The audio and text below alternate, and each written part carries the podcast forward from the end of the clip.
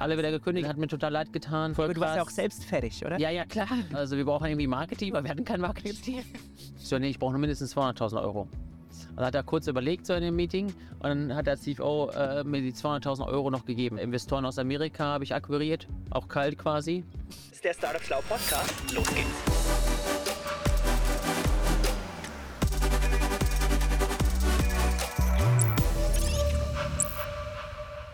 So, liebe Leute, ich bin heute in der hessischen Landeshauptstadt in Wiesbaden. Äh, Temperatur ist schon locker über 20 Grad und neben mir sitzt der sausympathische Christian Mantei. Servus, lieber Christian, willkommen im Podcast Bulli. Christian, erzähl uns doch mal, wer bist du? Wer bin ich? Ähm, wie viele Minuten oder Stunden habe ich? Schau mal rein. Nein, der Christian Mantei ähm, komme ursprünglich aus dem Ruhrgebiet, aus Bochum. Mich hat es dann hier nach Wiesbaden äh, verschlagen mit der ersten Gründung, mit der ersten Gründung, das war mit 23, 24. Und es sollte eigentlich nur vorübergehenderweise sein. Und wir, wir, wissen ja als alle als Gründer, so, ein, äh, so, eine Improvisation hält ja ewig. Und ja, meine hält jetzt schon irgendwie gefühlt 16 Jahre, also 40 Jahre. Hab mittlerweile äh, drei Kinder, zwei, vier und acht. Das heißt, äh, für meine Kinder ist es auch jetzt hier die neue Heimat oder die Heimat. Ja, bin, äh, ja, man sagt wohl äh, Seriengründer dazu. Ich habe jetzt insgesamt drei Unternehmen, drei Internet-Startups gegründet. Genau, das ist semigator.de größter Marktplatz für äh, Seminare, ähm, firma.de und architekten.de. Und dazu habe ich noch das eine oder andere, die eine oder andere kleine Spielwiese. Genau. Alright. Was muss man sonst unbedingt noch über dich wissen? Ja, ich habe irgendwann mal angefangen, meine Bucketliste abzuarbeiten. Also ähm, den Ironman habe ich 2018 absolviert. Und ja, von daher ist so jetzt mein Ziel auch einmal im Jahr einen kleinen Triathlon so zu absolvieren. Also zumindest mal einen Halb Ironman. Ja, ich glaube, das kriegt man irgendwie immer hin mit überschaubarem Aufwand. Ja, ansonsten, ja, bin immer erreichbar, wenn Leute, äh, bin zwar immer beschäftigt, aber habe immer wenig Termine. Ähm, ansonsten, ja, lebe ich. Firma.de läuft einfach. Firma.de läuft, genau. Und ähm, klar, das, ich glaube, das ist alles gesagt. Ja, Erstmal. Ja. Dann lass uns mal ein bisschen in deine Geschichte gehen, weil mich interessieren würde, wie du zum Unternehmer geworden bist. Du hast gerade gesagt, du kommst ursprünglich aus Bochum, dann hat sich irgendwie nach Wiesbaden verschlagen. Was ist da passiert? Hast du eine Ausbildung gemacht? Hast du studiert? Wie ja, kam es dazu? Ja, genau, ich habe nicht studiert. Äh, ich habe eine Ausbildung als Hotelfachmann gemacht in Bochum. Mhm. Und mein Ziel war es immer, ähm, Hoteldirektor zu werden. Und ähm, ja, bin dann den Weg eingeschlagen. Ich habe angefangen in so einem ganz kleinen Familienbetrieb äh, und wie das dann immer so ist, da bist du dann auch mehr Kellner. Und dann nach der Ausbildung habe ich gesagt, okay, ich muss auf jeden Fall ins, äh, in die Fünf-Sterne-Hotellerie und äh, muss das und das noch äh, lernen. Und habe mich dann da weitergebildet, äh, Sprachkurse gemacht, ins Ausland gegangen, spezielle Softwareprogramme gelernt, die man benötigt in die großen äh, Hotels. Und dann habe ich mich beworben und habe dann auch ein paar Angebote bekommen vom Hilton Düsseldorf und auch vom Domhotel in Köln ja, vielleicht ist hier jemand bekannt, so das erste Hotel am Platze. Und da habe ich mich beworben und auch ein Angebot bekommen. Und dann bin ich im Domhotel in Köln, gehört zur Limeridian-Kette und darüber sitzt die Starboard Hotels Gruppe ähm, mit über 100.000 Mitarbeitern. Ähm, also schön klein, aber hinten dran trotzdem ein ein Konzern, den ich dann auch erstmal kennengelernt habe, deswegen habe ich das so erwähnt. Und äh, ja, bin dann gestartet als Rezeptionist. Und erzähl mal, wie war das da? Ich hätte fast die ersten acht Wochen oder zwölf Wochen gar nicht überlebt, quasi in meiner Probezeit. Ähm, aber ich bin auch grundsätzlich, glaube ich, habe ich so ein Verkäufer-Gen. Und ich kann mich noch erinnern, äh, meine äh, Leiterin der Rezeption hat gesagt, ja, hier Christian, wenn du den Kunden an, an der Rezeption ein größeres Zimmer anbietest, zum, äh, mit Domblick etc., dann bekommen, dann kannst du es absellen und dann gibt es auch irgendwie für das Team-Incentive immer noch ein bisschen mehr Gehalt, ja.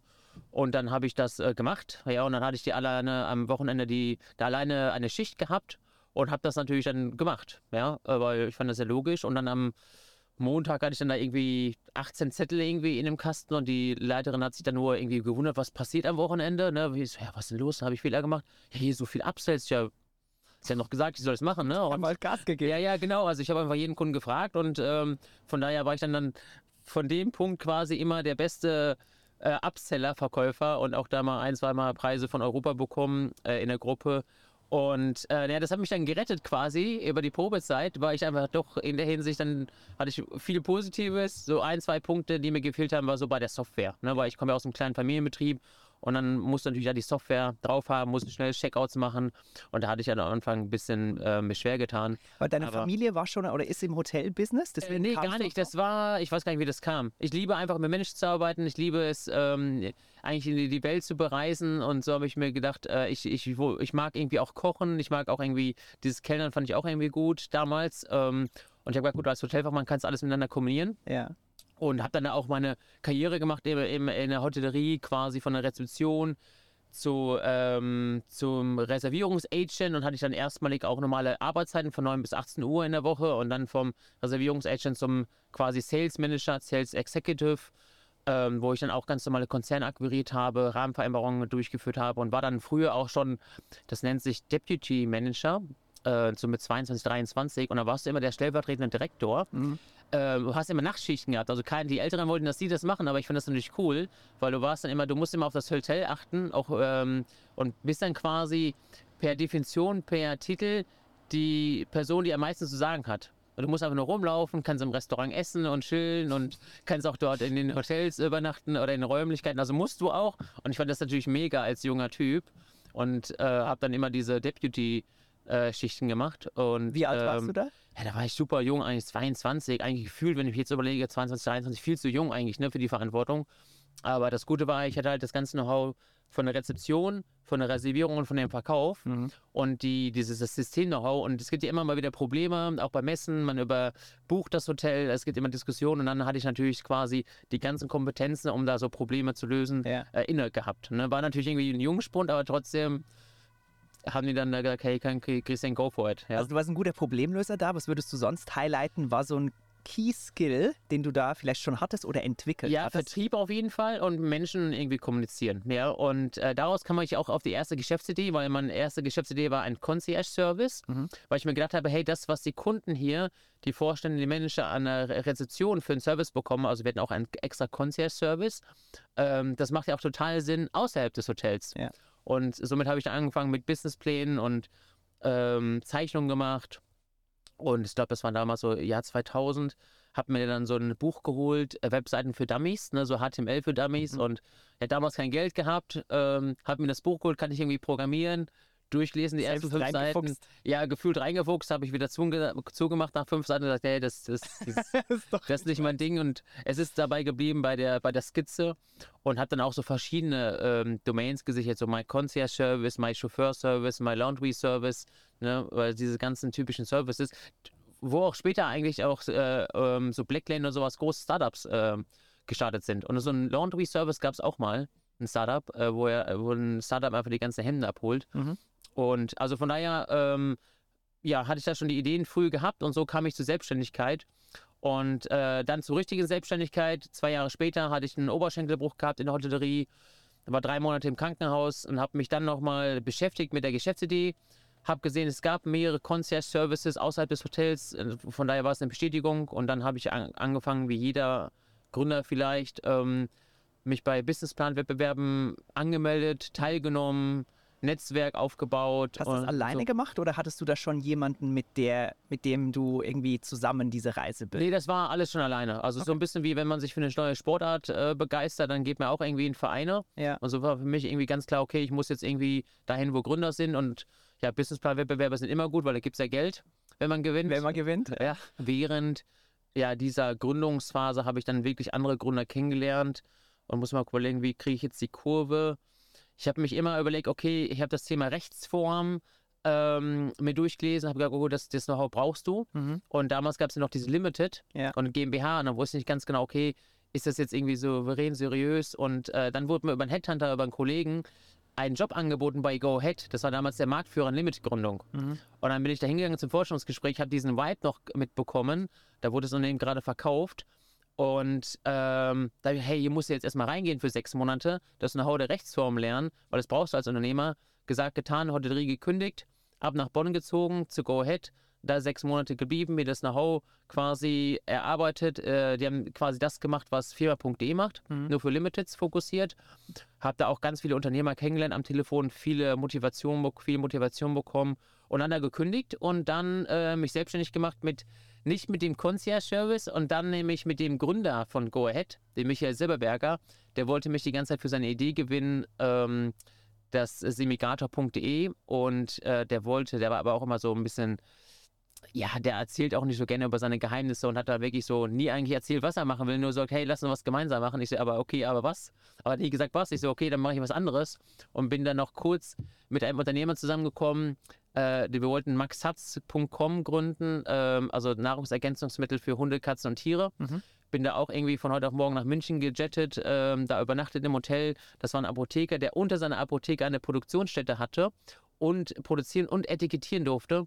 Und ähm, ich war da begeistert davon und der meinte auch, hey, komm dazu. Und wahrscheinlich habe ich ein bisschen überrumpelt, dass ich dann wirklich auch dann da war, ja. Und sage, hey, okay, let's, let's go, ne? Und ich habe halt schon gemerkt, nach ein paar Wochen so irgendwie richtig, ich bin hier alleine irgendwie Tag und Nacht im Büro. Der ist dann noch in seiner Apotheke, hatte mehrere Apotheken, Verantwortlichkeiten und dann kam ich wieder mit dem Michael zusammen, wo wir gesagt, hey, wo stehst du denn so per Skype-Chat? Damals gab es noch Skype, wo stehst du denn? Ich so, ja, hier, hm, hm. Und er sagt, hey, komm doch mal nach Wiesbaden. Und dann hat er mir die Idee erzählt und dann habe ich, okay, ich bin dabei. Und dann habe ich da bei dem Gründerteam aufgehört und dann hier, Bis das war München wieder zurück nach von München wieder zurück nach Wiesbaden gezogen. Das war dann der Ursprung ähm, der ersten Geschäftsidee als Mitgründer von semigator.de. Ist das, äh, genau. Und ähm, so mal kurz die Story. Also von daher, ja, da gab es so ein, zwei Jahre, wo ich sehr flexibel war und dann einfach geguckt habe, okay, welches Know-how brauche ich als Gründer äh, und habe mich, ähm, quasi war das so ein bisschen der rote, rote Leitfaden, aber ja, trotzdem offen sein auch für neue Ideen und äh, nicht unbedingt an, seinem, an seiner eigenen Idee festhalten und habe dann mit dem Team gegründet. Und das war auch gut so. Die waren alle zehn Jahre älter als ich. Von daher konnte ich so ein bisschen in der zweiten Reihe als, als Mitgründer da gut äh, im Fahrwasser schwimmen und mitlernen. Äh, mitlernen. Ja. Aber wie war das so im Und, Unterschied, äh, wenn du jetzt genau. vergleichst Hotellerie versus die erste Startup-Erfahrung in einem Team bei Go Ja, Ahead ja. und nachher auch Semigato? Was sind da Unterschiede in dieser, im Vibe, in der Kultur? Ja, also auf jeden Fall, klar, in der Hotellerie ist es dann schon so ähm, alles sehr klein, quasi so ein Domhotel, aber hinten dran hast du schon die Konzernstrukturen. Ne? Also da wird ganz genau, was, was darf ich, was darf ich nicht machen. Jetzt haben wir Ähm, einen wunderschönen Straßen. Der muss wieder da hinten kommen. Ja? hier vorbei. ja, das ist Wiesbaden, hier herrscht Ordnung. Ja. Willkommen in Wiesbaden, sorry. Das andere natürlich war natürlich viel äh, flexibler, agile Strukturen. Äh, sind auch in beiden Firmen Go Ahead und, und Semigato sind auch sehr schnell gewachsen und da, wie es immer so ist, ne, da, da lebt so das organisierte Chaos. Ja. Also von daher ähm, fand ich es auch mal spannend, diese äh, Konzernstrukturen kennenzulernen, weil danach habe ich dann nie wieder in einem anderen Unternehmen gearbeitet. Ja. Also eigentlich habe ich dann quasi mein Angestellten-Dasein mit 23, 24 dann an Nagel gehängt und war, war nochmal spannend, so, den, so eine Konzernstruktur zu erleben. Ne? Was hat der Konzern besser gemacht als das Startup nachher? Ja gut, das Gute ist natürlich, man hat einfach konkrete Prozesse, die funktionieren, konkrete Aufgaben. Da gibt es natürlich schon Rädchen, die ganz klein ineinander greifen und abgegrenzt sind. Ne? Und das ist ja so ein bisschen auch, ähm, was in Startups und auch in der Wachstumsphase auch schon zum Risiko äh, werden kann, einfach wenn der eine nicht mehr weiß, was macht der andere, wo sind genau die äh, Übergaben der Schnittstellen. Und man muss ja trotzdem dynamisch sein, man bringt neue Services, Produkte auf die Straße. Als Gründer ist man wieder 10 Meter schneller als eigentlich noch vielleicht die, die Kollegen und, und schafft es auch nicht immer alle abzuholen. Das merke ich auch im Alltag. Also theoretischerweise kannst du ja viel irgendwie sagen, hey, jetzt hier dran und daran. Und ähm, ja, das ist natürlich schön, wenn du eigentlich sagst, okay, du startest irgendwie morgens deinen Job, du weißt ganz genau, was du zu tun hast und strukturiert und Und 18 Uhr. 18 Uhr Feierabend. Servus. Hat dann schon auch was. Aber andererseits ist natürlich auch irgendwie auf Dauer äh, langweilig. Ja. Äh, ich kann jetzt nicht sagen auf Dauer, weil ich war ja nur zweieinhalb Jahre da oder drei. Ähm, aber ich kann mir schon gut vorstellen, dann als Angestellter in so einem Großkonzern, dass es dann irgendwann langweilig wird. Und Ja. irgendwann juckt sie aber vielen äh, unter den Fingern, die dann sagen, okay, jetzt mit 30, jetzt mit 40, jetzt gehe ich doch in die Gründung oder die Das Selbstständigkeit. ist ne? wahrscheinlich auch ein persönliches Thema. Du, du wirkst sehr energetisch auf mich und da ist vielleicht das Angestellten-Setting auf Dauer auch nicht das Richtige, weil es vielleicht Wahrscheinlich, zu ja. einschränkend ist. Wahrscheinlich. Aber erzähl mal, wie war das nachher bei, bei Semigato? Ihr habt das zusammen aufgebaut. Was, Genau. Was waren da die Hauptpains? Die Hauptpains, also ähm, sag ich mal, meine ganze äh, Gründergeschichte, wenn man so eine, eine roten Leitfaden hat, nachdem jetzt hier der, das Auto nochmal durchgefahren ist. Und vielleicht nochmal kommt. Die Wiesbadener sind auf jeden Fall gründlich, ja. Und ähm, Also das- wird sowohl maschinell als auch manuell Ja, gesäubert. wir sind hier an der Adolfstraße. Man kann eigentlich schon sagen, auch hier in dem Startup-Dreieck von Wiesbaden. Ja, Fieber.de sitzt hier, äh, Cybert Media sitzt hier vorne. Vielleicht auch ein Zufall. Ähm, eigentlich der rote Leitfaden durch meine Gründung ist eigentlich, ich habe immer einen Marktplatz aufgebaut und einen One-Stop-Shop, zweiseitige, Markt, zweiseitige Marktplätze und habe Dienstleistungsservices im Internet buchbar gemacht. Genau, die größte Herausforderung war bei Semigato in der Tat wirklich, die Seminare, offene Seminare zu kategorisieren. Ja, ähm, also Management-Seminare, Managementseminare, Persönlichkeitsentwicklung. Leadership, ähm, äh, Arbeitsrechtsseminare, Sozialversicherungsrecht, äh, bis hin zu äh, Energiemanagement, äh, Deutsch für Schwaben, äh, alles. Ja, gab es wirklich, also wir hatten das in so einem Intro-Video, deswegen sage ich das. Es war immer so ein Intro-Video, Intro-Video ähm, wir haben alle Kurse, wie auch Deutsch für Schwaben und wir hatten wirklich diesen Kurs und der wurde wirklich auch sechs Wochen später mal gebucht. Deswegen fand ich es so witzig, ich wusste gar nicht, dass überhaupt man sowas braucht oder gibt. Aber was war so schwierig an der Kategorisierung? Ja, Weil das genau. stelle ich mir jetzt irgendwie trivial Es ist vor. einfach so, es gibt ja hunderttausende von den Seminaren ähm, und zwar ähm, von den Seminaranbietern und von den Seminaranbietern natürlich die Seminare auf unserem Marktplatz abzubilden und dann auch mit der Terminaktualisierung und Preisaktualisierung. Äh, weil das ist natürlich die Schwierigkeit. Wir sprechen hier nicht von Materialien, wo es irgendwie äh, klare Bilder gibt, äh, irgendwie ISBN-Codes oder Herstellernummern, äh, die man kategorisieren kann. Da gibt es natürlich immer wieder andere Plattformen, die irgendwie die Schnittstellen zur Verfügung stellen. Gab es ja nicht. Das ist ja wirklich Neuland. Wir haben ge- gesagt, hey, es gibt eine Intransparent in diesem Se- Seminarmarkt. Wir kategorisieren das. Und wie haben wir das gemacht? Durch Abschreiben, durch Copy-Paste. Manche Anbieter hatten dann verschiedene Excel-Formate Ja. Äh, äh, wo wir die dann ähm, hochgeladen haben. Aber es sah natürlich nicht so mega sexy aus, weil die halt nicht alle Daten immer in diesen Excel-Formaten hatten. Also haben wir uns viel, ähm, ähm, hat viel Arbeit gehabt, dort überhaupt ein Angebot äh, zur Verfügung zu stellen. Ja.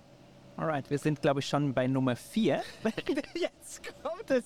Es wird absurd. Es wird wirklich absurd. Sollen wir mal fragen, äh, vielleicht will der auch äh, hier ins Podcast-Studio. Er- Erzähl mal von diesem Plattformmodell, weil Genau. man hat ja bei Plattformen immer das Henne-Ei-Problem. Genau, Womit genau. fängt man zuerst Genau, an? Die Anbieter, genau. die auf die Plattform Ja, kommen oder die Nutzer, die was buchen? Wie habt ihr Ja. es geschafft, beides gleichzeitig? Ja, genau. Also super viel Vertriebsaufwand. Das heißt, wir haben da Seminaranbieter, ich gefühlt, das haben wir ähnlich auch bei Firma.de gemacht. Wir haben bestimmt 20.000 bis 30.000 Seminaranbieter durch, äh, angerufen. Wir haben denen Mailings geschickt, auch immer Kaskaden, wo sagt, hey, bald starten wir. Ne?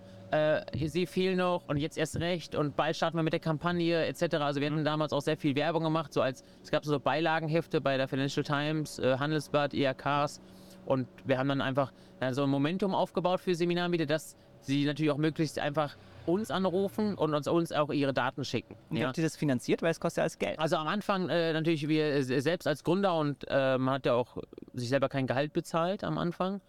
Und von daher hatte man gar nicht so viele Kosten. Ne, die IT-Entwicklung war dann noch damals in China, das lief noch über den Oliver Flasskemper, der Gründer von Geizkragen und Bitcoin.de. Der war am Anfang auch noch dabei. Und das ist auch sehr rudimentär, ich glaube, das haben wir sehr, sehr rudimentär gemacht. Später haben wir es dann in-house gezogen. Ja, am Anfang, am Anfang alleine und dann war aber schon klar, das wird ein, wir- für einen großen Marktplatz, für eine starke Brand brauchen wir einen Investor Ja. und waren dann relativ schnell im Funding. Ähm, und Was habt ihr da geraced am Anfang? ich weiß es nicht mehr hundert- hundertprozentig, das ist ja schon 10, nee, 16 Jahre her. 16 Jahre her. Damals war auf jeden Fall alles anders als heute. Also auf jeden Fall über eine Million Ja. und äh, viel Media-Budget von Handelsblatt, was wir wiederum äh, klein geschnitten haben und auch wiederum an Trainer und Seminaranbieter verkauft haben. Und somit können wir wieder Cash und Marke äh, irgendwie ähm, generieren, also Cash generieren und Marke etablieren. Ja, verstehe. Und da waren wir sehr, sehr kreativ ähm, und hatten auch so ein sehr, sehr Weiterbildungsmagazin mit einer Auflage von einer Million Exemplaren. Wow. Und da haben wir auch hier mit den ganzen Speakern, Martin Limbeck, D. Kräuter, die ganzen Top-Leute, mit denen haben wir Seminarserien gemacht, ab 18 Uhr in allen Städten, also in sieben Städten Deutschlands. Und äh, ja, aber wir haben, um zurückzukommen, klar, Henne-Ei-Prinzip, das Angebot äh, als erstes angefangen und dann mit der Werbung. Äh, in dem Fall war es Für halt viel. Printwerbung, Endkonsumer in den Medien. Äh, Suchmaschinenoptimierung dauert ja alles immer ein bisschen länger. Warum Und- habt ihr euch dafür Printmedien entschieden? So aus diesem Die- ganzen Kanalmix? Warum? Ja, das hat der Silberberger mitgebracht, mein Kollege, also der Michael, ähm, der hat das damals schon bei GoHead gemacht, Ja. ähm, zu Limited und hat mit gute Erfahrungen gemacht und es war natürlich eher so das Push-Marketing. Ne? Ja. Also da hat man natürlich schon gemerkt, dass dann direkt auch Umsatz kam. Das fanden die Investoren auch wieder ganz gut und von wegen, hey, so eine Art ja, Proof of Concept irgendwie erreicht. Ja. Kam zwar über ein anderes Medium, nicht online, ne, aber trotzdem hatten wir auf jeden Fall Umsätze gehabt. Das war ja schon mal hilfreich. Weißt du da noch so ein paar Zahlen, wenn ihr, keine Ahnung, ich sag was, im Monat 150k in Printmedien gesteckt hat? Was hat euch das nachher an plus-minus Umsatz generiert? Aber wir haben immer, ich weiß nur, das Bildungsmagazin haben wir irgendwann angefangen, die Seiten auch äh, an Trainer zu verkaufen. Mhm. Ein bisschen Share-Deal zu machen, zu sagen, hey, du kriegst eine Seite, 6.500 Euro. Wir bewerben die Seminare für 100 Euro. Und ähm, du zahlst die Hälfte, wir zahlen die Hälfte und wir teilen uns auch die Einnahmen. 50-50. Auch 50-50. Ja, genau. Und das haben alle gemacht? Ja, ja, Okay. genau. Das heißt, wir hatten damals, ähm, habe ich das Magazin, ich habe das Magazin dann geleitet, quasi als, jetzt würde man sagen, wahrscheinlich Produktmanager. Ich habe dann, wir haben zehn Weiterbildungsmagazine gemacht, also A, eine Million Euro Auflage, äh, äh, eine Million Auflage, nicht Euro. Ähm, ich, wir haben auf jeden Fall immer so zwischen 60.000 und 80.000 Euro Werbekosteneinnahmen gehabt für das ähm, Magazin, also Mhm. von den Trainern. Und an Umsätzen, ja, wir hatten da schon immer so 2000 Teilnehmer gehabt Ja. im Magazin, also 200.000 Euro bestimmt. Okay. Ja, 200, 250. Kommt immer darauf an, welche Zugfahrt man hatte. Und klar, so Was die Kräuter oder? Limbeck oder Arne Schüller war immer damals auch sehr gut. Empfehlungsmarketing. Ja. ja. Äh, Martin Limbeck war auch gut oder auch die Kräuter, die liefen sehr gut. Oder Peter Savchenko ne, mit seiner ähm, EKS-Nischenstrategie. Oder so gewinnst du Kunden automatisch. Oder wenn du nicht Kunden automatisch gewinnst, dann bist du falsch positionierst. Ja. Und ja, von daher habe ich viel Wissen bekommen von den ganzen Speakern, Trainern damals. Äh, und zum Kickoff haben wir auch die Alte Oper damals in Frankfurt gemietet und da ein riesen Schön. Wissensforum oder Businessforum äh, etabliert. Und ja, waren spannende Zeiten. Schaue ich gerne zurück. Ähm, und dann haben wir auch Semigator weiterentwickelt. War eher eine B2C-Plattform. Ja. Deswegen hat sich Handelsblatt bei uns beteiligt, weil die Leser waren immer Abonnenten, von wegen wissbegierig und, und so war das strategische Fit. Aber wir haben dann quasi Semigator als E-Procurement-Portal ausgebaut, also Seminar-E-Procurement-Plattform für DAX-Konzerne, Mhm. weil da äh, gab es auch eine Intransparenz, weil kein Konzern wusste, wie viel Seminar-Spend ich habe, also wie Ja. viel Ausgaben ich habe, weil Seminare ist eine kleinteilige Kategorie Ja. ähm, ähm, die noch nicht von den Systemen ergriffen, also noch nicht, wo es noch keine Plattform gab, weil es ja auch eine Dienstleistung war. Und bei kleinteiligen äh, Bestellungen kann jede Fachkraft für sich selber bestellen. Ja. Aber in Da Summe, halt keine Gesamtübersicht. genau, und in der Summe aber war schon so mal, wenn man der Materialeinkauf optimiert ist, dann gab es halt so eine gewisse Wende, wo man wo man gemerkt hat, okay, die Einkäufer oder der Vorstand ist auf der Agenda, der will jetzt mal wissen, was habe ich hier für ein Seminar-Spend. Mhm. Und ähm, das haben wir irgendwann mitbekommen, weil wir auf jeden Fall so se- sechs bis sieben so ein Faxgerät, also wir haben damals noch Seminarbestellungen auch per Fax entgegengenommen. Und dann kamen da so sechs, sieben Seiten raus für eine Seminarbestellung. Wir haben uns angeguckt, was das denn hier, ne? so mit der Einkaufnummer, PO-Nummer und haben uns dann mit dem Thema beschäftigt und mit den Einkäufern gesprochen. Und dann kam ich aus der Hotellerie und für mich war das immer so, ah, wie so HS Corporate, ne? müssen wir irgendwie erfinden. Und so kam das dann, ne? dass wir dann in Dialog gegangen sind mit den Einkäufern und dann gesagt haben, ja, hier, wir können das machen, hier ist das Portal, sie brauchen nur eine Schnittstelle in den Einkaufssystem und somit sind wir in den Dialog gegangen und dann äh, das, das äh, quasi, ja, war dann die B2B-Seite viel interessanter, weil wir natürlich dann, sag ich mal, so ein Konzern, sag ich mal, ein Viertel der Mitarbeiter haben externe Seminare gebucht, so ungefähr rund für 1000 Euro. Also wenn ein Konzern, äh, ich sag mal, RWE war einer der ersten Kunde, wenn die jetzt irgendwie 40.000 Mitarbeiter haben, und ich glaube, die haben sogar viel mehr, ne? Viertel 70.000. davon 10.000. Ja, dann. sind 10.000 mal 1.000, das sind natürlich 10 Millionen äh, Spend im Jahr. Mhm. Ne?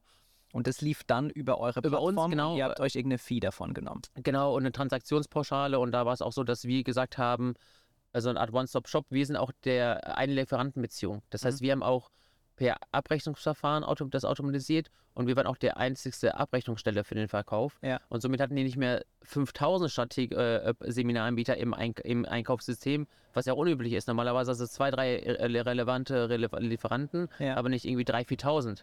Ne, da hast du auch Prozesskosten, allein um so einen ähm, Lieferant anzulegen im Einkaufssystem. Ja. Ne? Da fängt das schon an, irgendwie gefühlte Stunde irgendwie und x Euro. Und das haben wir dann quasi ersetzt. Fanden auch nicht alle toll, die Seminarmieter. Die waren dann schon, also irgendwann mal ähm, haben die sich auch dagegen dann ähm, gestemmt, Gesträubt. ja, gesträubt, weil dann manche Anbieter gemerkt haben, okay, da kommt ein gewisses Volumen Umsatz über äh, Semigator. Auch von den eigenen Bestandskunden, ne? wenn so ein Management Circle da irgendwie keine Buchung mehr von RWE bekommt, die, die heben dann auch mal die Hand und sagen, nee, so geht das nicht. Aber das Gute war wiederum, je nachdem, wer mächtiger war, der Einkaufsleiter von RWE hat dann irgendwann mal einen Brief geschrieben, hier zum 1.10. habt ihr euch einzufinden bei Semigator, sonst können wir euch nicht mehr buchen. Das ist natürlich dann schon gut, wenn so ein Einkaufsleiter so, so einen Brief rumschickt. Ne? Na, wie habt ihr das im Sales und Marketing gemacht? Weil ich, wenn ich mir vorstelle, ihr seid erst eine Plattform für Endkonsumenten, Ja. ähm, dann habt ihr viel äh, Telefonsales sowohl zu Anbietern als auch Ja. Marketingkampagnen zu Endkonsumenten und dann wechselt das Ja, Richtung ja. B2B Ja. und ihr werdet eine Procurement-Plattform. Heißt, ihr seid nachher mit Schnittstellen an Konzernsoftware angebunden, wo nachher Mitarbeiter über euer Tool buchen.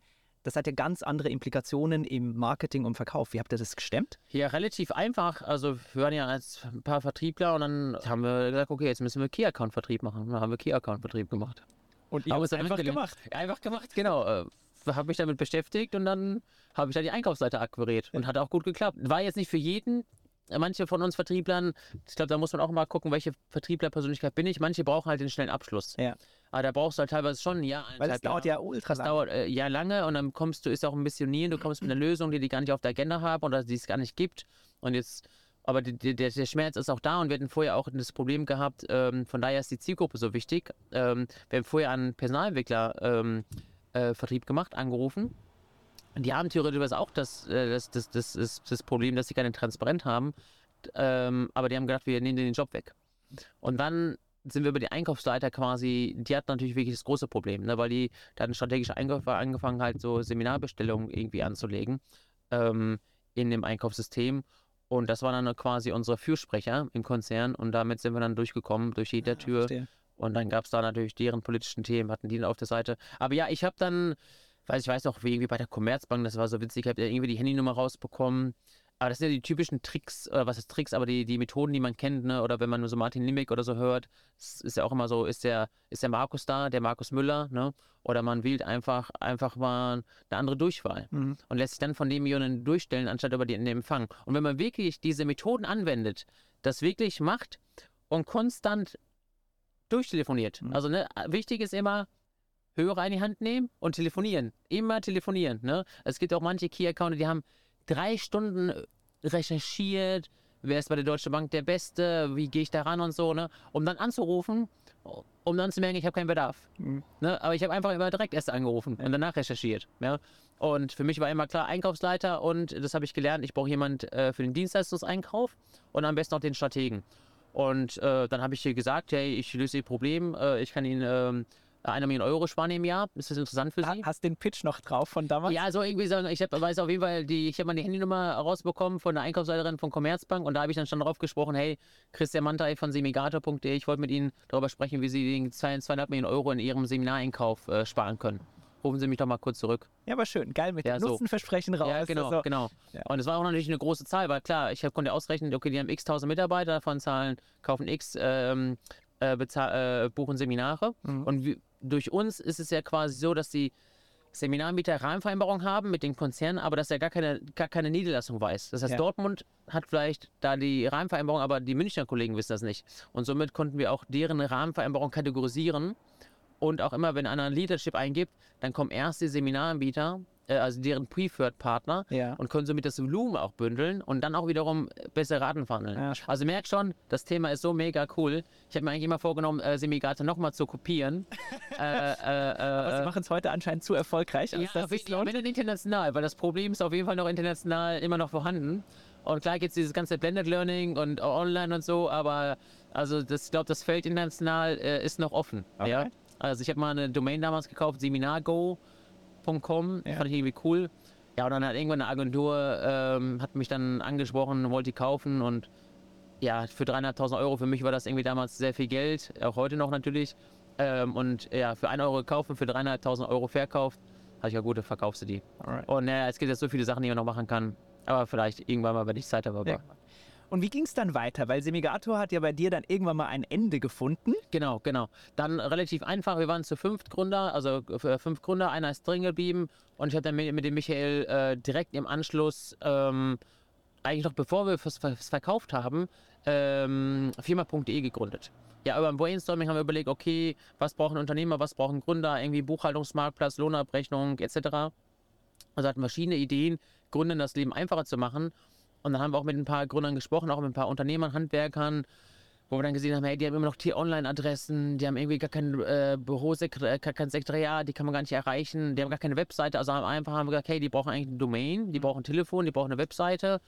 Äh, also eigentlich brauchen die total viel. Also einfach so ein Starter-Package für, Ja, für Genau. Kunden. Und einmal haben wir gesagt, hey, eigentlich brauchen wir nicht nur Anlösung, eigentlich brauchen wir eine Plattform, wo man mehrere äh, Produkte äh, bündelt und die einfach aus einer Hand anbietet. Ja. Und somit haben, kamen wir dann halt zu, zu firma.de. Und das habt ihr beide gegründet? Oder? Genau, das haben wir dann von Anfang an gegründet und natürlich dann kam auch dann der Exit von, von Semigator parallel dazu. Also wir sind so, sag ich mal, sechs, sieben Monate vorher mit äh, firma.de gestartet und waren dann auch schon so in dem Verkaufsprozess von, von, äh, von Semigator. Wen habt ihr da verkauft? an die Haufe Lexware-Gruppe, Ja. weil irgendwann wusste man natürlich, Handelsblatt war nicht mehr der richtige Partner für dieses B2B-Geschäft und Haufe war eigentlich der einzige Seminaranbieter, die auch einen sehr starken Key-Account-Vertrieb hatten, immer irgendwie auch auf der, der beim Einkauf auf der Agenda waren, auch Rahmenvereinbarungen hatten. Wir haben auch später ähm, mitbekommen, dass sie auch eine ähnliche Lösung programmiert haben äh, im, in der Schubladen unter dem Projekt Glasklar.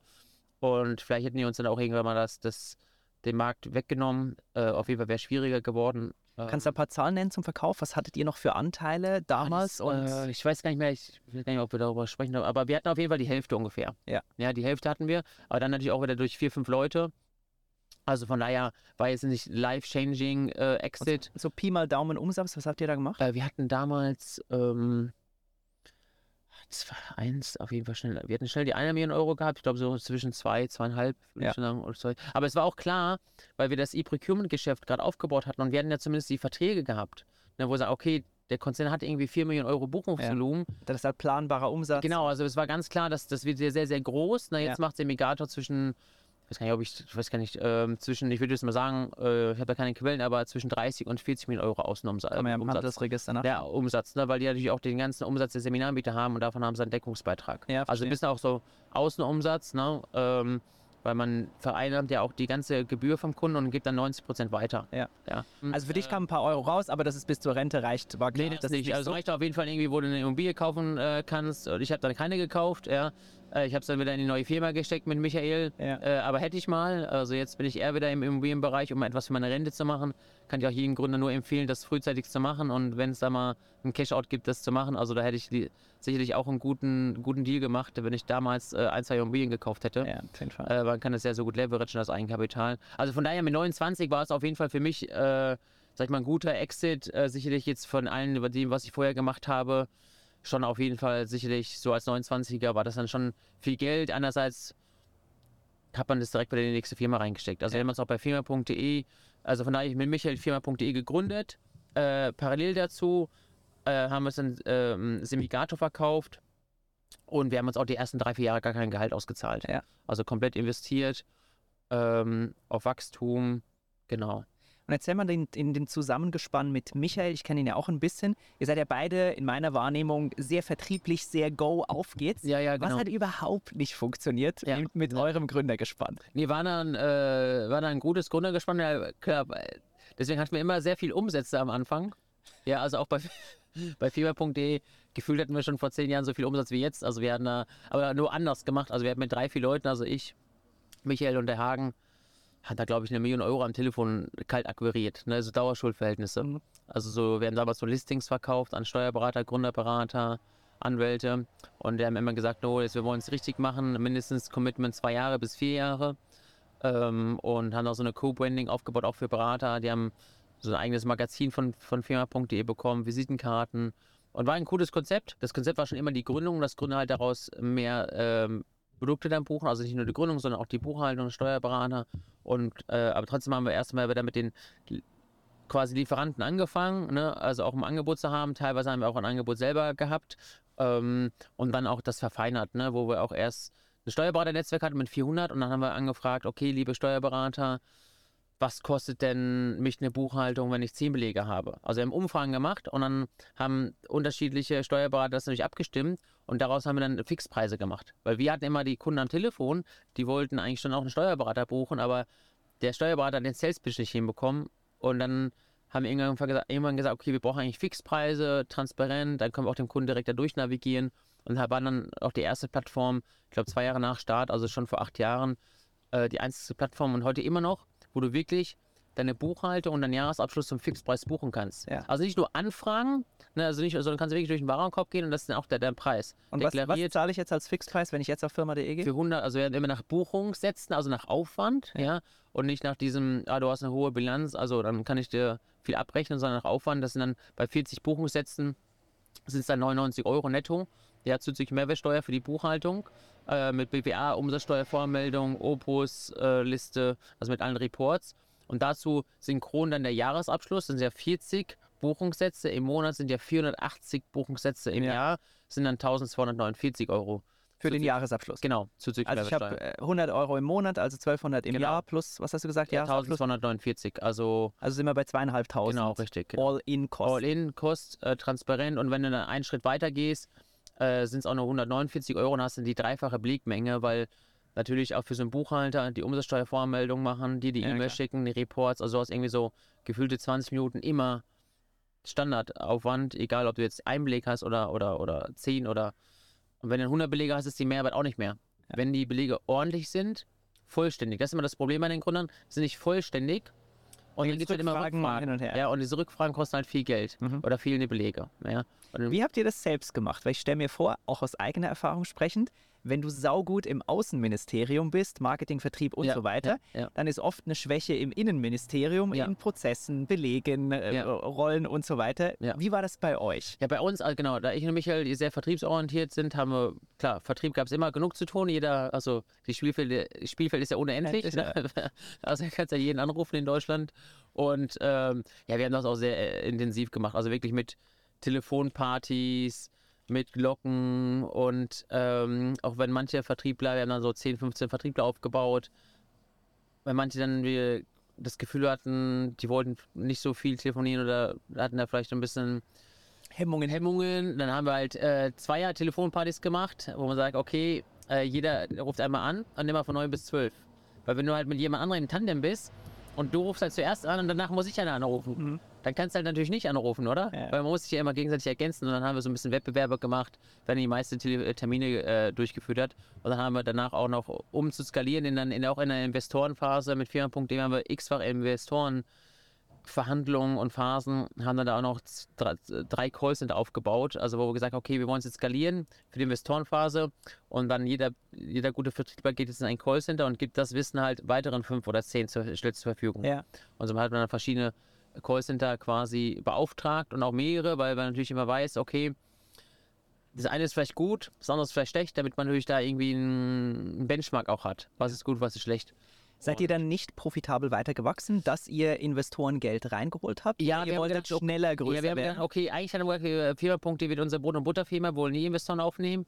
Und dann kam halt der schnelle Erfolg, auch durch irgendwie Vertrieb natürlich. Und haben gedacht, okay, wenn wir das jetzt schon so zu dritt, viert äh, so schaffen, was denn erst, wenn wir jetzt noch mehr Geld einsammeln? Ja. Um das natürlich noch größerer zu denken. Weil wir haben natürlich von der Tech-Plattform war natürlich immer, das ganze Thema Tech war immer natürlich ähm, unterbesetzt bei uns Gründern. Und das haben wir immer outgesourced an Agenturen. Ja. Ja, ähm, also von daher hatten wir auch bei Firma.de eine ganz einfache Typo 3 Webseite mit Warenkorb, ähm, also sehr einfach. Und dann später haben wir dann auch Investoren aufgenommen und dann natürlich auch ein Tech-Team da aufgebaut und dann haben natürlich die Kosten angefangen. War aber nicht mehr profitabel. Also eigentlich war es so, ich habe Firma.de dreimal aufgebaut, auch wegen den ganzen Investorengedöns, äh, wie gesagt, wie von 1 bis, ich sag mal, 30 oder so. Dann ähm, 30 Mitarbeiter? ja, oder 20, 30 30 Mitarbeiter. ja. 30 Investoren. Nee, 20, 30 Mitarbeitern und dann, ähm, also wir hatten schon ein paar echt gute Deals auf dem, auf dem Tisch ähm, und es, da war immer dann so ein kleines Fünkchen, warum es dann nicht funktioniert hat. Also irgendwie, ähm, ich glaube damals, ich weiß, kam das im NZZ-Verlag in der Schweiz, Ja. ja. Äh, Meetings gab, Workshops und bla bla, komplett durchexistiert, einen mega coolen Deal gehabt, direkt mit einem Exit und dann hätten wir als Gründer wieder Geld reingepackt.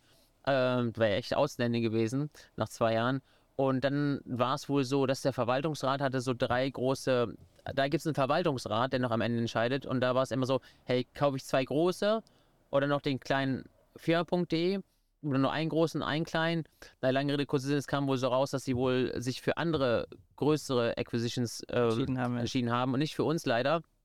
Hab dann auch später, äh, die fanden das Konzept wohl so gut auch mitbekommen, äh, weil die uns auch angefra angefragt haben nochmal, ob ich die Domain abkaufen will von denen, weil die haben sich dann firma.dech gesichert. Ja, Firma CH. Also die fanden das dann schon irgendwie gut und leider hat es dann nicht geklappt. Ähm, und dann natürlich bei so einer Phase, wenn du halt da voll in so einen Funding-Prozess reingehst, dann bist du darauf fokussiert, keine Zeit mehr für Vertrieb.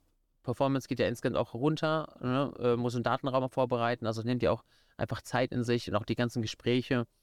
Ja, das war der NCZ-Verlag und dann hatten wir, dann ging es aber nicht weiter. Danach hatten wir noch ein, ein Jahr später mit der, mit der Axel Springer auch einen riesen Due Diligence gehabt. Ich glaube, so, das ging auch so drei, vier, fünf Monate Ja. mit der Weltgruppe. Auch ähm, indikatives Angebot bekommen. Das wurde auch nochmal nach dem, nach dem Deal auch nochmal, also nach der Due Diligence auch nochmal bestätigt. Und da ging es auch um sehr viel Mediavolumen. Ich glaube, wir hatten auch da nicht so ein gutes Gefühl, weil wir kannten das Mediavolumen von Handelsblatt und waren eigentlich, ah, jetzt so viel Mediavolumen für so viele Anteile abgeben. Mhm. Wir brauchen eigentlich mehr Geld, um die Techno um Technologie zu entwickeln. Dann haben wir uns auch ein bisschen unwohl gefühlt und wollten da auch noch ein bisschen mit denen darüber sprechen, dass, ob das denn wirklich sein muss, ne? so viel Ich Mediavolumen. kenne das ja. Unwohlgefühl äh, aus der Litzer-Geschichte. Wir hatten einmal einen Deal auf dem Tisch mit Pro7 Sat1, die sich Ja. auch für unfassbar viel Medienvolumen in, in Equity einkaufen wollten, aber ja, kam dann auch nicht zustande, weil es sich irgendwie einfach nicht überzeugend angefühlt hat. Ja, und das war dann auch, ich meine, ich glaube, wir haben auch ein, zwei, wie das immer ist, so ist, wenn du halt mit einem Investor richtig tief reingehst in Due Diligence nach einem indikativen Angebot. Ich glaube, wir hatten jetzt keine Exklusivität verhandelt. Mm, Also klar ist natürlich immer gut parallel zu verhandeln. Das hat man damals bei Handelsblatt auch gemacht, der Michael. Da hatten wir damals noch von, von Early Bird ein Angebot auf dem Tisch gehabt. Mhm. Da hat der Michael das alles gemanagt äh, mit seinem mit dem Unternehmerkollegen. Und jetzt hier bei firma.de, klar, man war schon parallel in Prozessen, aber dann fokussiert sich schon auf einen. Ja. Ne? Und dann, wenn dann, dann nichts wird, ist natürlich schlecht. Ja. Und dann, ich glaube, nach dem Deal haben wir dann wieder irgendwie von 20 auf 5 Mitarbeiter. Und dann haben wir es wieder irgendwie neu aufgebaut. Ja, weil Finanzierung hat nicht geklappt, Kosten sind immer noch Finanzierung da, alles wieder noch alles wieder runter, ne? ähm, bis man sich da wieder raus erholt und dann ähm, wieder alles hochgeschraubt. Dann haben wir äh, Investoren aus Amerika habe ich akquiriert, auch kalt quasi. Weil ich Du hast einfach angerufen. ja, nicht ganz, aber ich habe mit den deutschen Investoren klappt das hier nicht. Und dann habe ich äh, zufälligerweise die E-Mail herausbekommen von dem Präsidenten von, von LegalZoom. LegalZoom ist ja einer der Weltmarktführer für Gründung. Ja. Habe denen eine E-Mail geschickt. Im Nachhinein waren da noch voll die Rechtschreibfehler drin. Ähm, und er hat auf, auf jeden Fall darauf geantwortet, drei Tage später.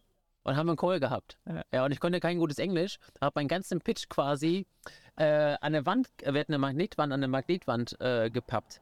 Und der, das erste Anruf war noch mega einfach, weil so ein Pitch, da sprichst du ja meistens nur, richtig? Ja. Und kein wenig Dialog. Hat man auch extra abends 22 Uhr, weil in Los Angeles waren die ja dann irgendwie Red Bull getrunken und äh, so Party gemacht in meinem Büro, damit ich mich selber pushe da. Und dann Pitch-Anruf. Pitch-Anruf, genau. Und ich muss im Nachhinein sagen, ähm, ich habe dann nur den zugelabert. Ja. Nur zugelabert. Und Im Nachhinein habe ich auch mehrmals unterbrochen. Und, ähm, aber trotzdem war er irgendwie begeistert. Und dann gab es halt einen zweiten Call Ja. Mit dem CFO und dem Investmentmanager. Der war dann gefühlt nicht ganz so gut, weil viel Dialog und warum das, wieso das, wie viel Geld, was willst du machen Also und so. Rück, Rückfragen halt. Rückfragen halt, ne? Äh, Im zweiten Call habe ich gesagt, oh gut, das hast du vermasselt. Und nee, fand ich auch gut. Und dann haben die gesagt, komm, wir kommen, wir kommen jetzt zu euch nach Wiesbaden. Und da habe ich auch erst den Michael eingeweiht. Das war so ein bisschen eine Überraschung. Ja. By the way. Ja, by the way, Michael, jetzt müssen wir nochmal hier Gas geben, äh, Amerikaner kommen. Ja. Ja. Und da wurde da was draus? Ja, ja, und dann kamen die hier nach Wiesbaden, wirklich, ne, aus ihrem Los Angeles. Und ähm, fand das wirklich super. Dann haben wir äh, den Colin Bär aus Frankfurt. Mhm. Den haben wir noch äh, beauftragt, dass er hier uns so Coaching gibt mit, für unsere Mitarbeiter, Englisch-Coaching, damit jeder halt äh, da irgendwie gut ist. kann, ne? ja. Haben wir erst mal ein paar Titel vergeben, weil wir, hatten ja keine Hierarchie und einer war dann der Leiter der ihr da? Redaktion. War schon 10, 12 oder so, oder? Okay. Äh, und haben wir so ein paar Titel einfach vergeben, damit man die auch so ein bisschen hat. Und ähm, ja, wie das ist, du musst halt immer von deiner besten Seite zeigen. Ne? Und äh, da hat man auch schon auch angefangen mit Tech-Entwicklung, aber auf Freelancer-Basis. Und die hatten damals das Agreement, äh, okay, wenn es Investment gibt, dann würden wir die Freelancer auch einstellen und auch als CTO einstellen. Ja. also von daher war das eigentlich ganz gut. So kann ich Gründern auch nur empfehlen, wenn man irgendwie sagt, okay, ich habe jetzt noch, ich kann mir kein eigenes Tech-Team leisten, aber sich so Freelancer sucht, die sagen, okay, die finden die Idee cool und können sich grundsätzlich vorstellen, auch mit einzusteigen. Ja. Und wenn man natürlich da quasi sagt, hey, ich habe zwar keinen CTO, habe ich nicht, aber hier ist der potenzielle CTO, das Tech-Team, nur wir können es nicht leisten, deswegen fragen, sprechen wir ja gerade über eine Finanzierung und das war dann eigentlich ganz gut. Ja. Weil oftmals sagen ja dann die Investoren, ja, ihr habt kein Tech und ist ja schon ein Tech-Game, Ja. ja, dann machen wir es nicht und so, ne? Aber So. Investition hat dann geklappt, finanziell kam zustande. äh, erstmal, äh, lange Rede, kurzer Sinn, das, äh, ich, wir haben ja nicht so viel Zeit. Dann fand ich es super. Sahne erster Eindruck gemacht und da, genau, und der Michael hat dann gefragt, hey, Frank heißt er, ne, der Präsident. Hey Frank, warum bist du jetzt hier in Wiesbaden? Warum, du wirst doch von weltweit von allen Startups angesprochen, Ja. ne? Das fand ich Why so, are you here? ja, das fand ich dann so witzig, so von wegen, ich habe den zugelabert bei dem ersten Vortrag. Sagt er, hier wegen Christian, hat er gesagt. Sagt er, Christian, äh, habe ich gemerkt, der hat so viel Motivation, durchs Telefon ist er gekommen. Ja. Äh, deswegen bin ich hier. Ja, ich habe da das vorher gemerkt und da, da auch wieder so als Learning irgendwie ja einfach bei seiner Persönlichkeit bleiben. Ja. Ja, ich war da auch sicherlich auch irgendwie unverschämt, dass ich ihn unterbrochen habe. Ich wollte ja nicht unterbrechen, weil ich war einfach nur selber begeistert von meiner Idee. Ja. Ja, das war ja gut. Ähm, das fand ich gut und darüber hinaus quasi haben die auch nie ein Startup gesehen, das so von der DNA so nah dran äh, ist wie firma.de an deren Kerngeschäft, weil die sind auch groß geworden über die äh, Gründung und daraus hinaus äh, Folgeservices. Und das war ja bei uns genauso. Also, als wir, dann sind wir nach Amerika geflogen und dann haben wir gemerkt, hey, ist ja wirklich alles gleich, nur irgendwie, die haben nur eine Industriemaschine da, irgendwie 20.000 Gründungen im Monat, aber so per se trotzdem alles gleich, so von den Prozessen. Nur ein bisschen größer. Ja, ja, genau. Haben auch noch ihre Excel-Liste mit diesen äh, vier Namen und so und sammeln da ihr Know-how pro Bundesland, weil es ja unterschiedlich ist. Auch hier ja, ist es ja auch unterschiedlich. Und ja, da war es dann so, das war ganz witzig. Ähm, die haben ja Primera als äh, Investor und dann äh, muss ich da dann auch vor Primera äh, pitchen. Mhm. Und dann haben wir morgens irgendwie, ach, das war ganz nachts noch, also ich hatte komplett durchgehend an dem Pitch gearbeitet im Flugzeug und dann äh, Jetlag und morgens da angekommen, hatten wir von denen die ganze Präsentation bekommen. Parallel haben die mir geholfen, nochmal das Primera Pitch Deck zu bearbeiten, ja, ähm, weil die auch irgendwie wollten, dass so ein Deal halt Sehr durchgeht. Und das Geile war dann jetzt so, ähm, das sollte eigentlich am nächsten Tag stattfinden, ne?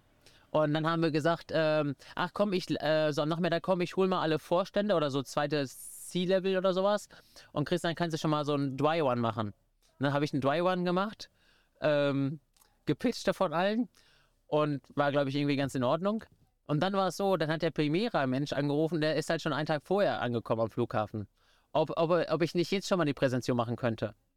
Und dann kam er quasi eine halbe Stunde später nach dem Dry Den One Dry Run. ja. Und du hast es direkt gemacht. Genau, und alle Leute waren auch wieder 20 Leute im Raum oder 30 irgendwie. Da, da in Amerika ist auch so, hat mich gewundert, da können alle einfach in den Konferenzraum immer gehen. Du präsentierst da irgendwie was, auch irgendwie was Vertrauliches. Und Komm, komm immer rein. präsentieren, Ja, ja. Und Fand ich irgendwie schon irgendwie, klar, dann ist es irgendwie der General Counsel, waren natürlich irgendwelche Menschen, die wahrscheinlich irgendwie was zu sagen haben, aber fand ich schon irgendwie, hm, ja, können wir mal reingehen. Und es war natürlich schon so, dass alle den gleichen Pitch gehört haben, 20 Minuten vorher, nur der Primera-Mensch nicht. Das war dann schon witzig, ne? Und der, du hast den begeistert? Ja, ja, er fand das irgendwie ganz gut, zu sagen, hey, komm, ihr macht zwar viele Sachen, aber manche nehmen nur einen Biss vom Apfel, eben nehmen halt mehrere Bissen vom Apfel und war dann ganz gut und dann war für mich auch so, weil alles an einem Tag und danach die drei Tage war dann nur noch easy going und dann sind wir wirklich am Sonntag zurückgeflogen und dann am Montag hatten wir schon die kompletten gefühlten zehn Anwälte und Steuerberater bei uns im Büro und äh, Legalsum hat dann die Idee beauftragt, hat uns komplett äh, lahmgelegt. Ich weiß gar nicht, kann man das alles hier so sagen im Podcast? Ich weiß gar nicht. Du sagst es einfach. Auf jeden Fall haben die uns komplett la- lahmgelegt, fünf, sechs Monate. Und äh, 220, 220 Seiten durchverhandelt auf Englisch. Unsere Anwaltskosten 60.000 Euro, hatten ja gar kein Geld schon, ne?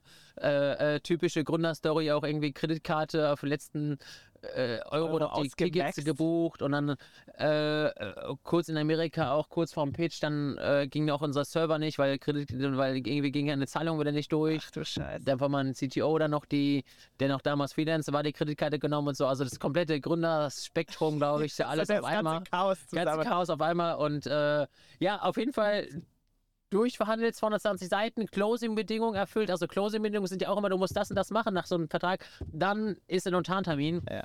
Und alles gemacht, sechs Monate lang wirklich komplett lahmgelegt. Und wir haben gedacht, die werden fertig. Und dann so, so kurz, so vier Wochen vorher, also so nach vier Monaten, sag ich, ja komm, wir machen nochmal eine Marketing-DD. Hatte ich noch nie gehabt. Ich habe ja schon viele DDs Eine gemacht. Marketing eine. Marketing-DD. Da haben die E-Tribes äh, beauftragt. Ja, die sind ja auch echt super, die, die Kollegen. Da haben die komplett eine Marketing-Idee gemacht. Wie stellt man sich das vor? Die gucken, wie wir äh, E-Mail-Marketing machen, was wir da schon haben für Zahlen, was wir noch machen könnten, äh, um das und das zu erreichen, wie unsere SEO-Strategie ist, so irgendwie Status quo, wo wir hinwollen und was die denken, wo gibt es Low-Hanging Fruits. Also so jeden Marketingkanal sind die halt abgegangen. Ja? Was kam da raus? Ja, schon eigentlich, was wir wussten. Ja? Also wir brauchen irgendwie Marketing, weil wir hatten kein Marketing. Also die Überprüfung des, ja, es ist echt schwach. ja, ja, genau. Und wir haben viel Potenzial und Ja. das Potenzial, deswegen brauche ich Geld. Ja. Also die Story ist ja immer gleich, ne? Ich habe viel Potenzial, deswegen brauche ich Geld. Organisch kriege ich es hin, nur sehr, sehr, sehr langsam, mehr so Schneckentempo. Können wir auch schneller machen, deswegen Geld. Ne? Ja. Und ähm, auf jeden Fall ist es so, immer mit dem Vorstand happy kommuniziert und dann kommt halt so eine E-Mail, hey Christian, wir müssen reden. Nur so ein Zweisatz-E-Mail. Sonst schreibt man natürlich so, wie immer, motiviert, amerikanisch, irgendwie länger und dann sagt, hey, komische E-Mail. Und ich habe mir schon öfters dann letzte zwei Wochen so vor dem Deal schon überlegt, okay, du kennst diese Headlines auf Gründerszene, insolvent, weil Finanzierung so nicht geklappt, so kurz vor Notar. Und ich habe immer überlegt, ah, so, ah, das sind also die, quasi die theoretischen Momente, Mhm. ne, wo man jetzt so sechs Monate Gas gegeben hat und dann, wenn das jetzt, wenn das Nicht nicht klappt. gehen würde, Dann ist insolvent. wäre insolvent, aber wir hatten da auch schon irgendwie Schulden gehabt beim Finanzamt und wir haben den Amerikanern gesagt, hey, wir brauchen jetzt eine Bridge von 100.000.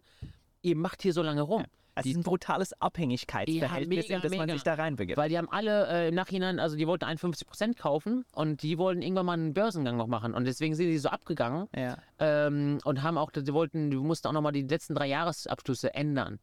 Ne, also, Ändern? ja, weil die meinen, wir hätten gewisse Sachen nicht abgegrenzt. Im Nachhinein hätte man doch so lachen lassen müssen, aber auf jeden Fall komplett krass. Ja.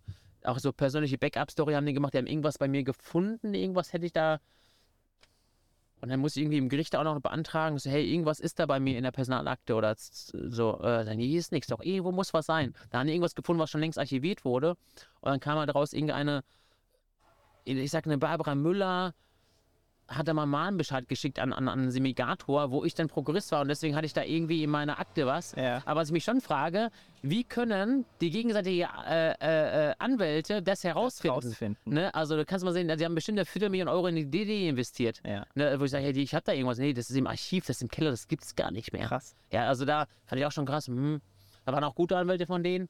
Und naja, lange Rede, kurzer Sinn. Diese E-Mail, dann das Telefonat gehabt und dann haben die den Deal abgesagt. Wie haben die das abgesagt? Die haben abgesagt, hey Christian, wir können den Deal nicht machen. Ähm, wir hatten jetzt gestern wieder unsere Board-Meeting, also Board-Meetings in den USA, so die Boards, die haben ja da, das ist ja bei denen irgendwie so die, die, die Götter, ne? Also ohne das Board, immer hört man nur Board, Board, nichts, Board, ja. geht gar nichts. Viel Respekt, weil da sind natürlich die ganzen Private Equity-Jungs drin und so. Ähm, da weiß man schon, dass die Jungs, die haben da richtig was zu sagen. Und dann Begründung? Christian, Ja, wir können es nicht machen, so- weil... Die haben ähm, Rollout gemacht in UK, dann eine große Anwaltskanzlei gekauft mit 140 Leuten, ein Startup und so weiter und so fort. Und es war einfach so, dass während der langen Phase, Timing, die Burnrate einfach in UK größer wurde. Und der haben immer schon gesagt, dass der einzige Grund, warum sowas nicht durchgehen könnte, ist, dass vielleicht ähm, das Board Angst hat oder die Sorge hat, dass das äh, Management sich vielleicht defokussiert. Ja. ja? Äh, aber, weiß nicht, wir haben ja dann gepitcht und Pimira und das ging dann ein paar Monate und dann haben wir gesagt, das wäre schon erledigt, irgendwie das Thema. Aber wie immer, Timing-Frage, ein Management-Meeting, Burnrate in UK war zu viel. Und dann lag es gar nicht an euch, Dann es nicht an sondern... uns und sagt einfach irgendeiner, sehe erstmal zu, dass die äh, UK Burnrate ähm, da irgendwie wieder im Normalstatus ist, ne? Und macht Deutschland später. Ja. Sollen wir auch gesagt, ja, wir können Deutschland später machen. Ne? Und die sagen Also, ja auch, ich kann nicht später, ich brauche den Cash jetzt. genau, aber wann später? Ja, mal gucken, äh, später, im nächsten Jahr. Ich sage, wann nächstes Jahr? Jetzt irgendwie Januar oder irgendwie Sommer oder so und ja, später. Und so, da haben die auch gesagt, hey, das, die waren auch echt da, glaube ich, äh, die wussten schon, dass sie da, mh, äh, ja, die hätten, hatten auch schon, glaube ich, auch äh, trotz allem äh, Professionalität da ein bisschen äh, wie Schuld, Schuldgefühle gehabt, glaube ich schon. Und ich habe auch gesagt, hey, guck mal, dem Peter ist dem CFO, guck mal, wegen euch habe ich einen Investor abgesagt, der wollte ein Business Angel investieren. Ihr habt mir 100.000 Euro gegeben. Und er hat gesagt, ich gebe euch nochmal 100.000, hat er gesagt, um zu überleben. Ich so, ich so nee, ich brauche nur mindestens 200.000 Euro. Und dann hat er kurz überlegt so in dem Meeting und dann hat der CFO äh, mir die 200.000 Euro noch gegeben. Für, für die ich heute noch persönlich hafte. Ich habe auch hier, ich hafte persönlich dafür Und das ist unterschreiben. ein Darlehen und... Ist, ja, es war ein Convertible Note, konnten so, wir ja. schnell machen. Und dann, ja, dann war halt, äh, ja, dann, das war der Zeitpunkt natürlich, danach wieder von 20 auf 5. Alle wieder gekündigt, am nächsten Tag wirklich to total, hat mir total leid getan. Voll aber du warst ja auch selbst fertig, oder? Ja, ja, klar, klar, alles fertig. Ja, aber ich bin dann schon gegangen und das war dann meine, äh, mein Output. Ich sag, hey, okay, den will ich zeigen, dass es eine falsche Entscheidung war und ich, ich gebe jetzt nochmal Vollgas. Woher hast du dieses Wiederaufstehgehen? Ich weiß auch nicht, wahrscheinlich. Weil da hat man noch nach dem dritten Mal hoch und wieder runter und schrinken, hat man doch irgendwann so das Gefühl, so fuck it mal, es geht einfach nicht mehr. Ja, ich weiß. Ich, also bei mir ist es super, super schwierig, ähm, irgendwo aufzugeben. Es ist auch so das Thema Insolvenz. Ne? Also ich, ich, also ich glaube, ich muss viel tun. Eigentlich muss, ich, muss mich wahrscheinlich zwingen, die- diesen Knopf zu drücken. also ist ja so quasi, praktisch gesehen ist ja ein Startup sehr oft Insolvenz. Ne, also wenn Gründer, ich weiß nicht, ob Sie das wissen. Genau. Ne, äh, das heißt, man ist sehr oft insolvent. Die Frage ist nur, drückt man auf Knopf oder nicht? Oder gibt es irgendeinen Lieferanten oder Dienstleister, der sagt, hey, ich melde dich jetzt an oder der- die Sozialversicherung, das Finanzamt, ich melde dich jetzt an und, und dann geht es insolvent. Ne? Also ähm, ich habe da eine sehr, sehr lange hohe Resilienz, da nicht auf den Knopf zu drücken. Und es geht immer so lange gut, bis natürlich dann im besten Fall du sagst, hey, du glaubst daran, in acht Wochen kommt der Investor. Ja. Wenn es dann kommt, ist gut. Wenn es dann nicht kommt, dann ist Aber du schlecht. bist ja immer so schwebend in Gefahr, Ja, weil du, du bist ja dauernd in dieser Insolvenzverschleppungsgefahr. Genau, damit, genau, definitiv, ja. Wir hatten auch mal schon einen Antrag gehabt beim Amtsgericht von Wo jemand anderes für euch. Krankenkasse oder sowas, ne? Scheiße. Und dann habe ich da angerufen beim Amtsgericht und gesagt, hey, ich habe es jetzt gezahlt und habe den Überweisungsbeleg geschickt. Ja. Und dann. weil der Antrag noch nicht bearbeitet wurde, weißt du? Ach so. Ja, wirklich, auf Kante. er war richtig auf Kante genäht. Ja, und ich weiß nicht. Ich, ich hatte vielleicht auch, äh, gut, mit Ironman kam das später, aber auf jeden Fall habe ich da auch meine Resilienz nochmal ausgebaut. Da geht es ja auch um nicht aufgeben, verschiedene Disziplinen. ja. Ich weiß auch nicht. Also grundsätzlich brenne ich eigentlich, ich glaube, ähm, ich glaube, die Antwort kann nur sein, dass man für die Idee brennt, Ja. daran hundertprozentig glaubt, dass an sein Baby ist und man es nicht, nicht nur angetreten ist wegen Geld. Ja. Und das ist mir auch auf, viel aufgefallen, auch bei anderen Startups, ähm, dass äh, diese Startups, auch diese Gründer viel länger durchhalten, Ja. weil es einfach intrinsisch, weil die das machen einfach nur, weil sie sagen, hey, das ist mal das richtige Ding. Ja. Und dann sagen die, okay, dann hafte ich jetzt auch mal dafür für 100, 200.000 Euro oder sowas. Im Worst Case oder 300.000. Dann sage ich, okay, ich gehe jetzt hier all in, weil ich glaube daran. Ja. Ne? Und ich glaube, das ist so, ich glaube, das ist der Grund, Geiles Mindset. ehrlicherweise. Ja. Erzähl mal ein paar Takte, wie stehst du heute da? Was macht die Firma jetzt und was Heute, machst du? genau, auf jeden Fall, äh, LegalZoom kam zurück. Ich habe dann alle gekündigt, Pitch gemacht, neues Design, mit dem letzten Geld neues Design gemacht, Business Angel Funding äh, besorgt und da auf diesen Also irgendein paar Zehntausend? Ja, nee, schon 300.000, 400.000 Euro. Äh, wir waren dann schon so der beste Case von, von Band.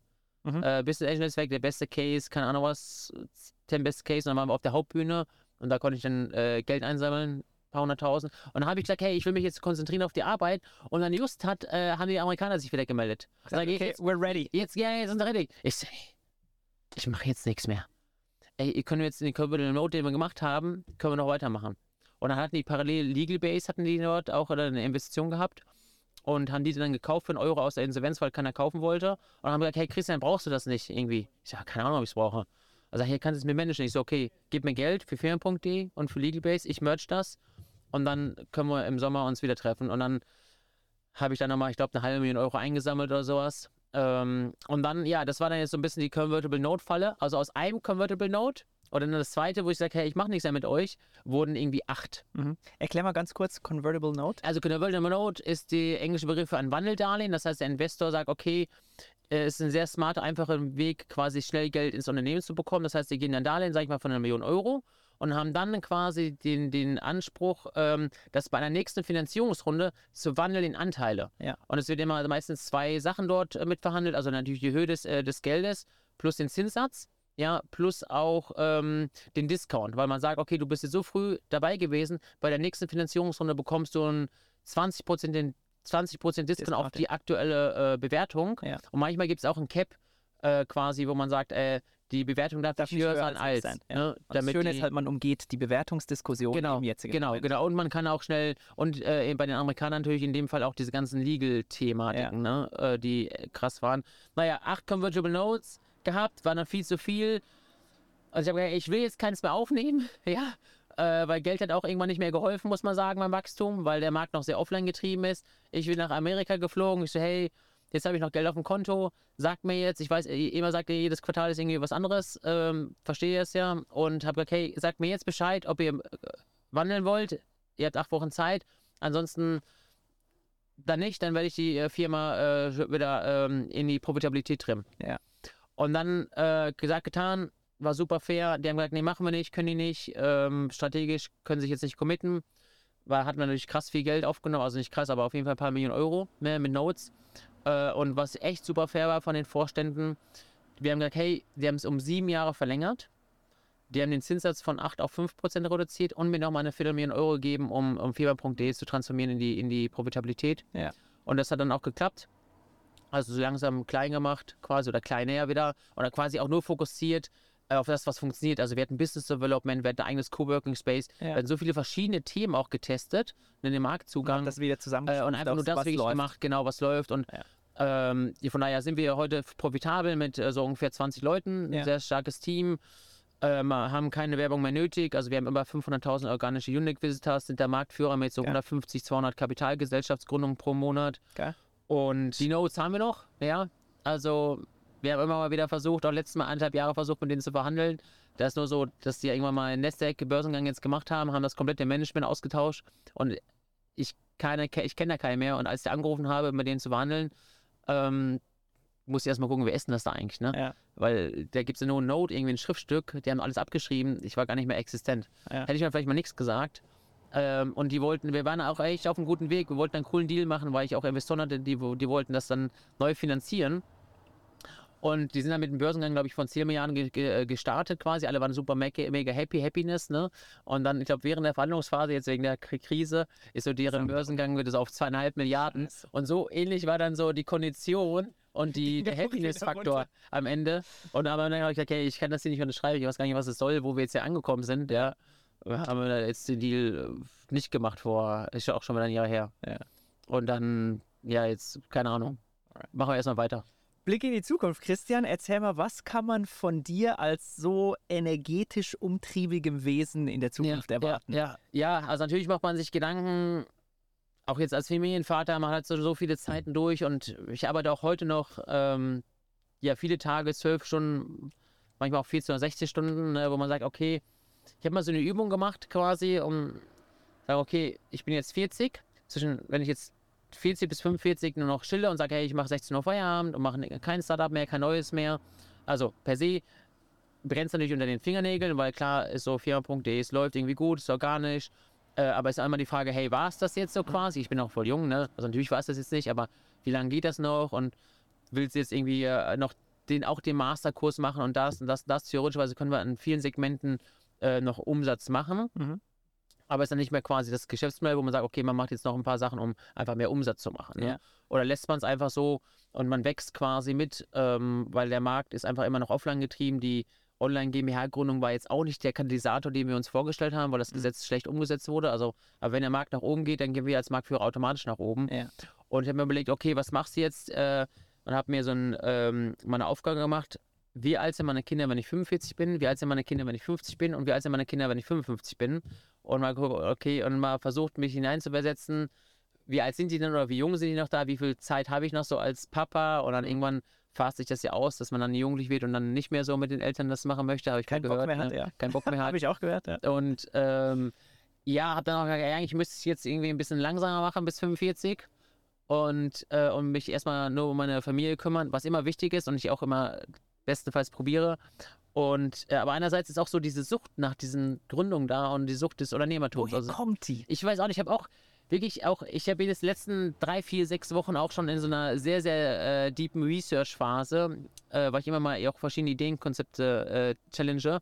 Und jetzt auch die letzten drei, vier, fünf, sechs Wochen habe ich auch komplett wieder wie damals in frühen Gründerzeiten wirklich, also es ist ja sehr schwierig, auf 100 Stunden arbeiten zu kommen. Also wenn man wirklich arbeitet ohne Fußweg und so, also wirklich arbeitet, ist ja echt schwierig, ne? Mhm.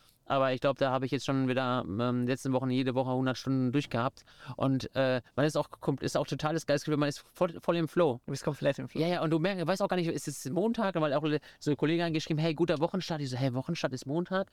Weil du weißt ja nicht, weil du hast Sonntag gearbeitet, Samstag gearbeitet, die letzten paar Feiertage, ne? Du, du weißt gar nicht mehr, ne? Und, und das, ähm, ich habe auch selber gemerkt, hey, jetzt so Reflexion ist hey, warum hast du jetzt eigentlich die letzten zwei, drei Wochen das gemacht? Weil ich dann auf die eine Idee, die Geschäftsidee kam, dann kam das andere dazu, dann die Impulse und es haben mehrere Sachen sich bestätigt, dass man das vielleicht machen sollte. Und deswegen bin ich ja so in diese Research-Phase reingegangen, äh, quasi und ein bisschen so Challenger auch so ein bisschen die Ideen dann immer. Ähm, und hatte auch gemerkt, ja, ja, irgendwie habe ich überlegt, warum ist das jetzt eigentlich so?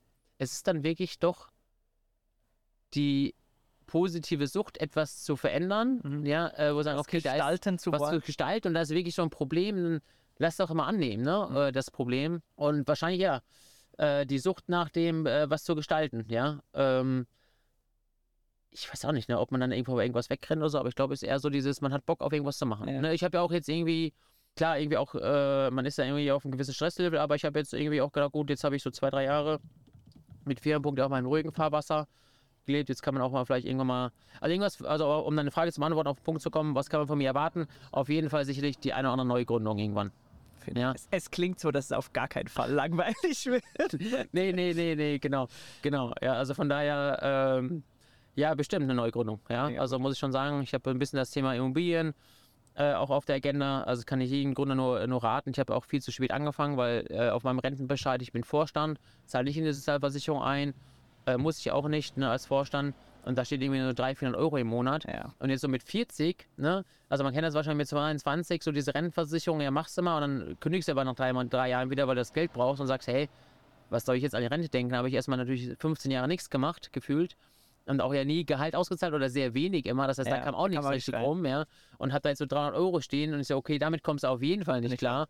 Und jetzt habe ich gesagt, okay, jetzt kannst du noch, hast du noch so 20 Jahre Chance und habe dann irgendwann äh, mit Immobilien angefangen. Und das ist auch so für mich so eine eigene Startup-Gründung, weil da musst du den Banken die Immobilie pitchen, die Idee Ja, pitchen, wie du es ja. weiterentwickelst. Und da konnte ich so letzten ein, zwei Jahren so ein bisschen auf jeden Fall auch meine Spielwiese noch so ein bisschen Vergrößern, ja. äh, vergrößern.